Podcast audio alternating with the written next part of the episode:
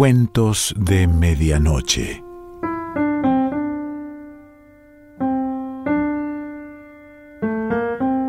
El cuento de hoy se titula Luces Antiguas y pertenece a Algernon Blackwood.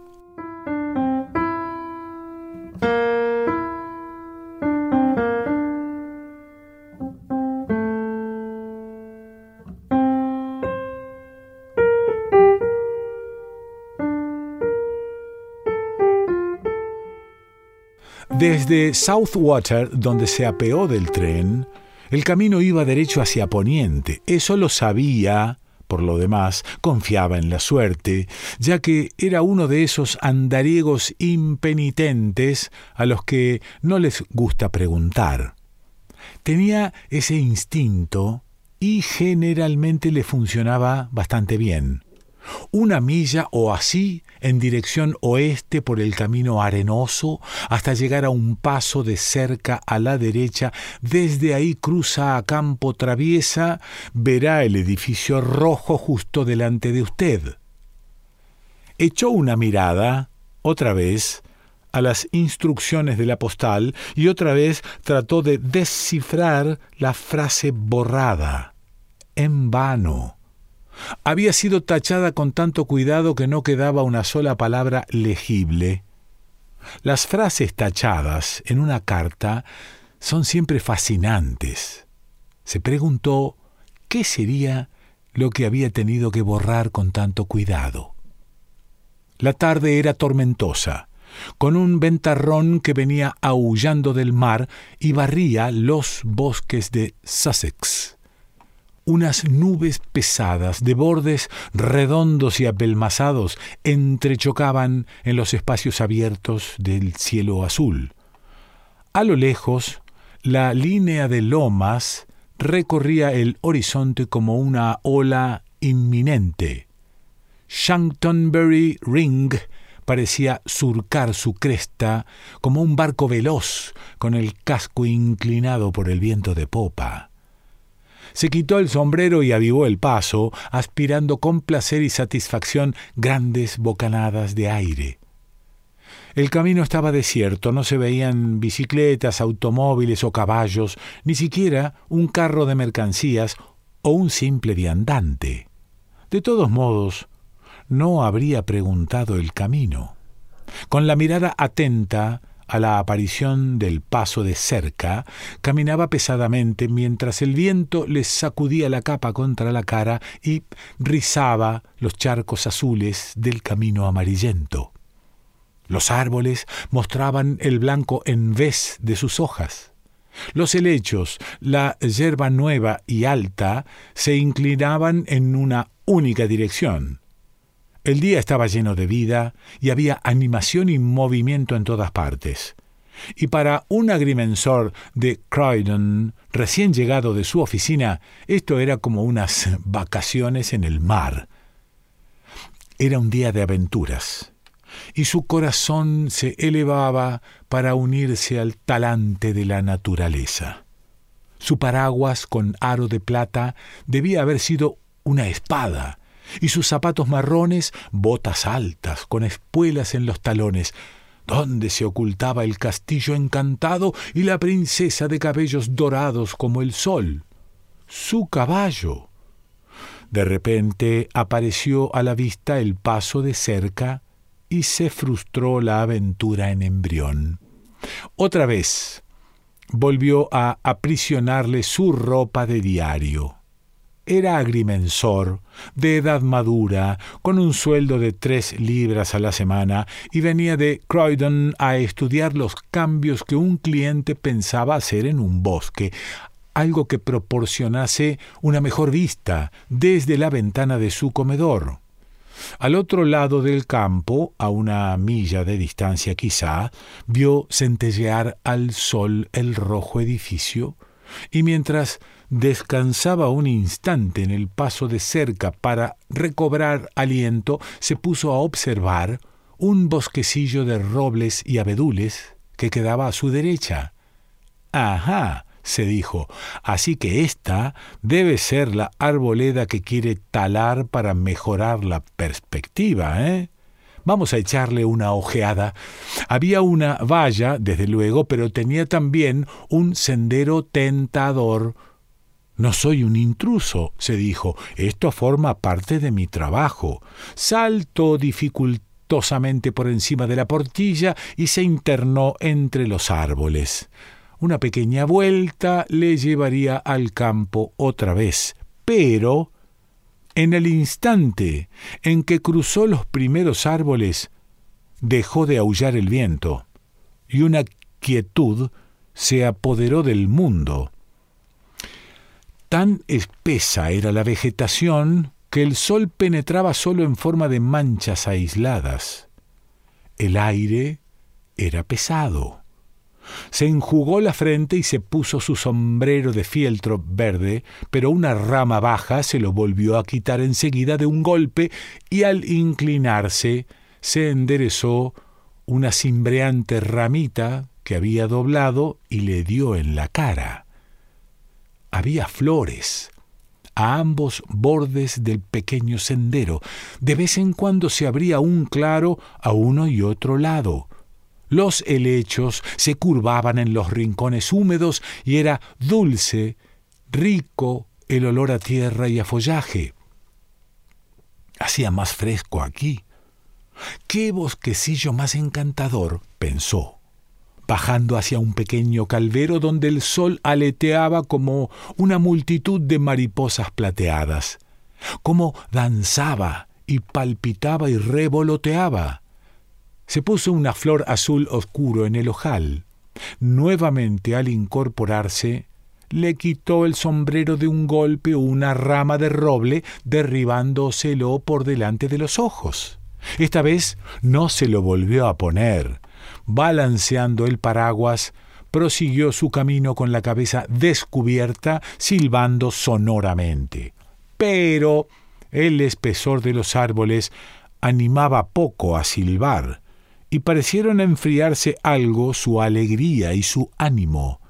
De repente se dio cuenta de que caminaba con cautela.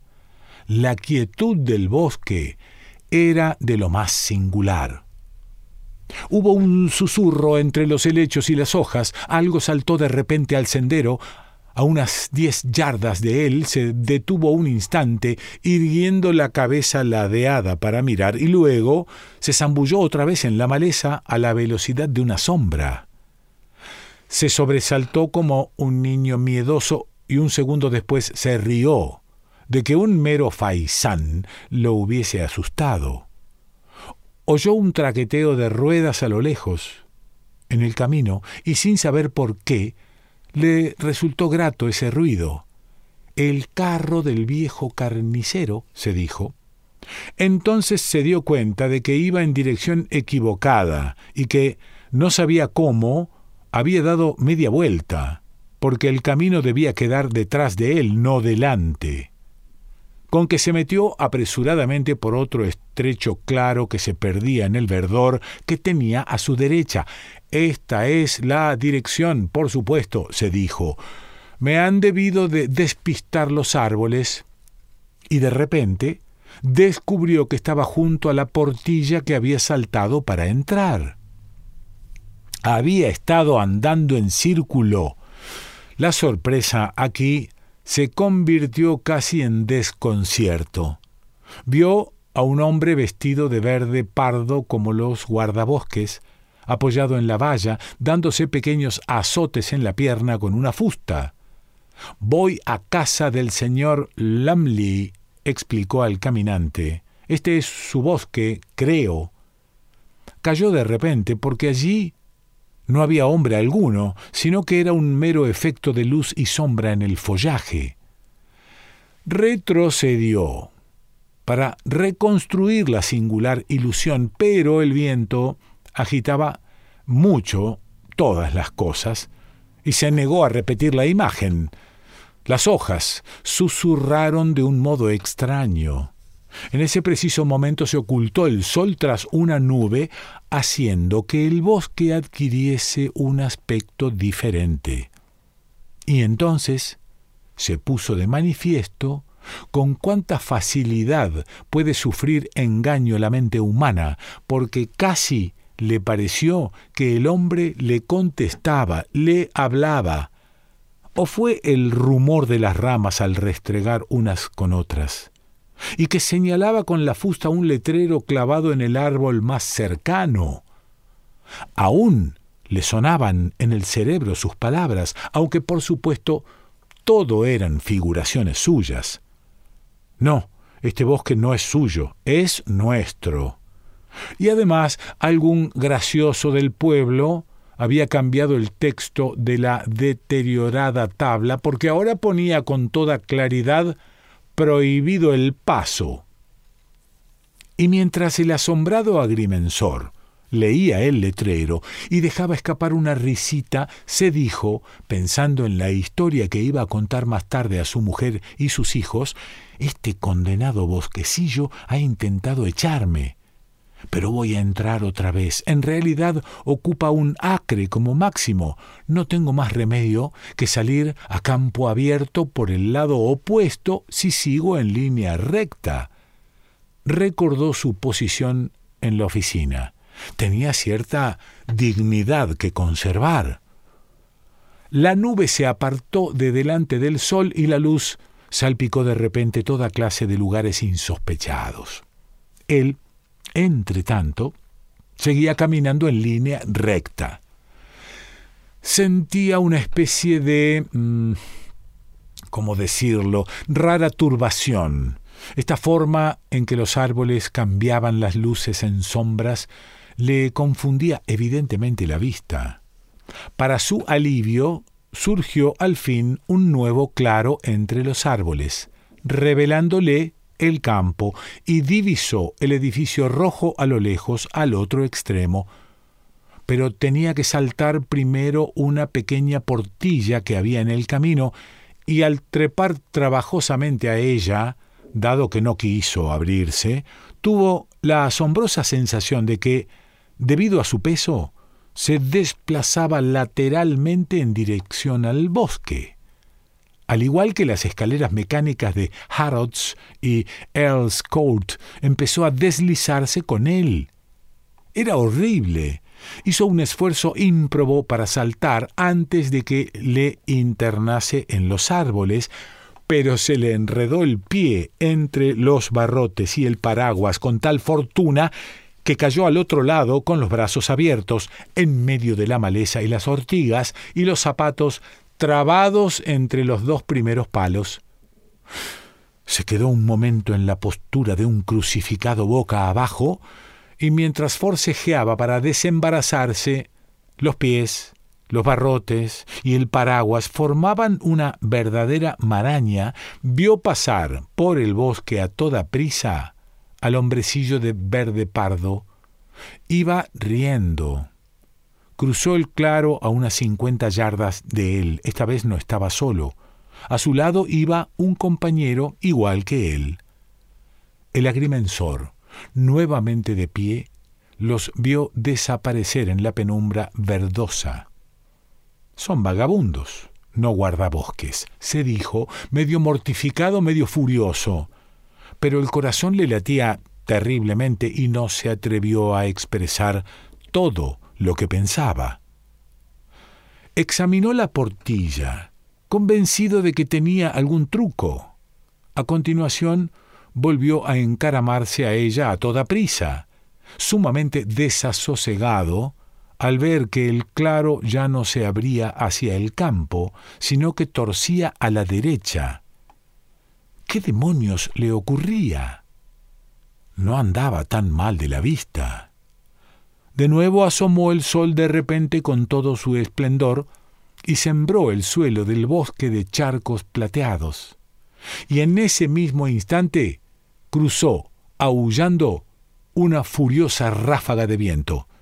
Empezaron a caer gotas en todas partes sobre las hojas, produciendo un golpeteo como de multitud de pisadas.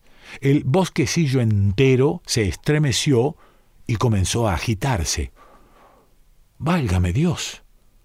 Ahora se pone a llover, pensó el agrimensor, y al ir a echar mano del paraguas, descubrió que lo había perdido. Volvió a la portilla y vio que se le había caído al otro lado. Para su asombro, descubrió el campo al otro extremo del claro y también la casa roja iluminada por el sol del atardecer. Se echó a reír entonces porque Naturalmente en su forcejeo con los barrotes se había dado la vuelta, había caído hacia atrás y no hacia adelante. Saltó la portilla con toda facilidad esta vez y desanduvo sus pasos. Descubrió que el paraguas había perdido su aro de plata. Seguramente se le había enganchado en un pie, un clavo o lo que fuera y lo había arrancado. El agrimensor echó a correr. Estaba tremendamente nervioso. Pero mientras corría, el bosque entero corría con él, en torno a él, de un lado para otro, desplazándose los árboles como si fuesen semovientes, plegando y desplegando las hojas, agitando sus troncos adelante y atrás, descubriendo espacios vacíos, sus ramas enormes, y volviéndolos a ocultar antes de que él pudiese verlos con claridad. Había ruido de pisadas por todas partes, había risas, voces que gritaban y una multitud de figuras congregadas a su espalda, al extremo de que el claro hervía de movimiento y de vida. Naturalmente era el viento que producía en sus ojos el efecto de voces y risas, en tanto el sol y las nubes al sumir al bosque alternativamente en sombras y en cegadora luz, generaban figuras. Pero no le gustaba todo esto, y echó a correr todo lo deprisa que sus vigorosas piernas lo podían llevar. Ahora estaba asustado. Ya no le parecía un percance apropiado para contarlo a su mujer y sus hijos. Corría como el viento. Sin embargo, sus pies no hacían ruido en la hierba blanda y musgosa. Entonces, para su horror, vio que el claro se iba estrechando, que lo invadían la maleza y las ortigas, reduciéndolo a un sendero minúsculo, y que terminaba unas veinte yardas más allá y desaparecía entre los árboles. Lo que no había logrado la portilla lo había conseguido con facilidad, este complicado claro, meterlo materialmente en la espesa muchedumbre de árboles. Solo cabía una cosa, dar media vuelta y regresar de nuevo, correr con todas sus fuerzas hacia la vida que venía a su espalda, que lo seguía tan de cerca que casi lo tocaba y lo empujaba, y eso fue lo que hizo con atropellada valentía. Parecía una temeridad. Se volvió con una especie de salto violento, la cabeza baja, los hombros sacados y las manos extendidas delante de la cara, se lanzó, embistió como un ser acosado en dirección opuesta, por lo que ahora el viento le dio de cara. Dios mío, el claro que había dejado atrás se había cerrado también, no había sendero ninguno. Se dio vuelta otra vez como un animal acorralado. Buscó con los ojos una salida, un modo de escapar. Buscó frenético, jadeante, aterrado hasta el tuétano. Pero el follaje lo envolvía. Las ramas le obstruían el paso, los árboles estaban ahora inmóviles y juntos.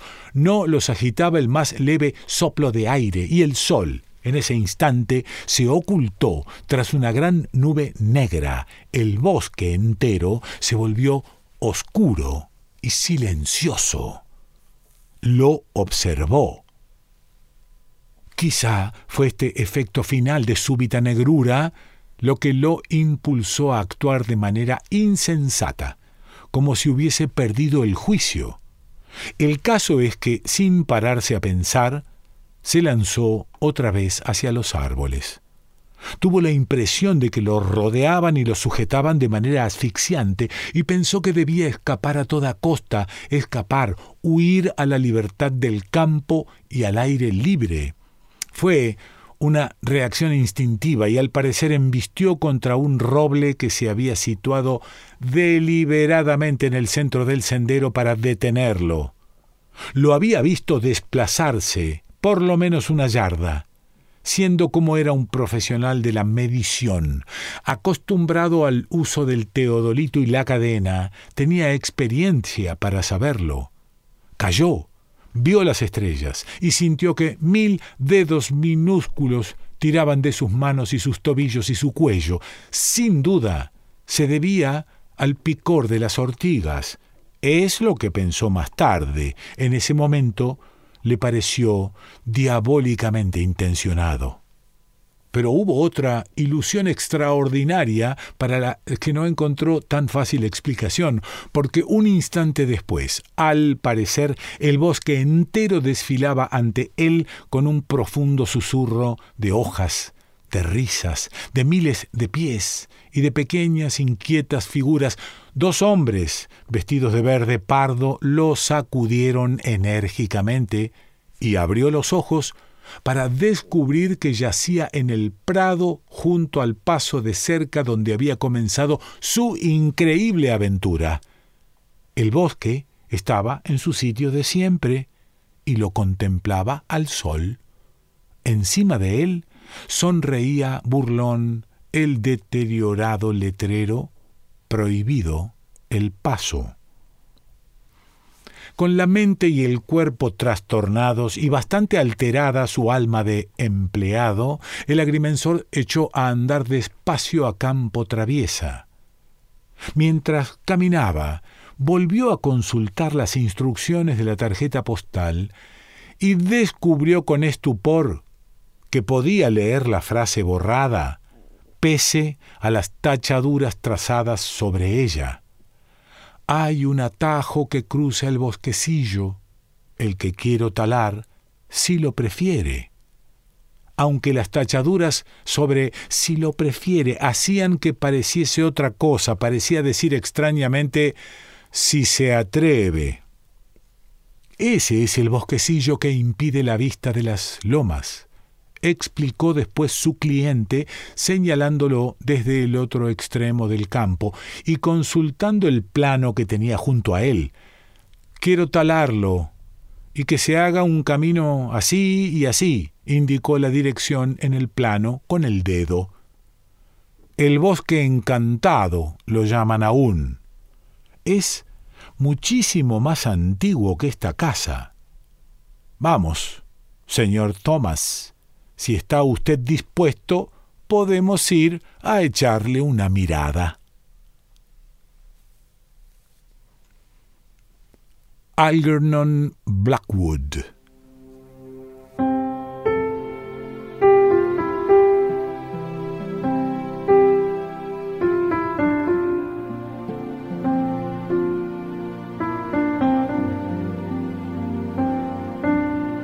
Cuentos de medianoche.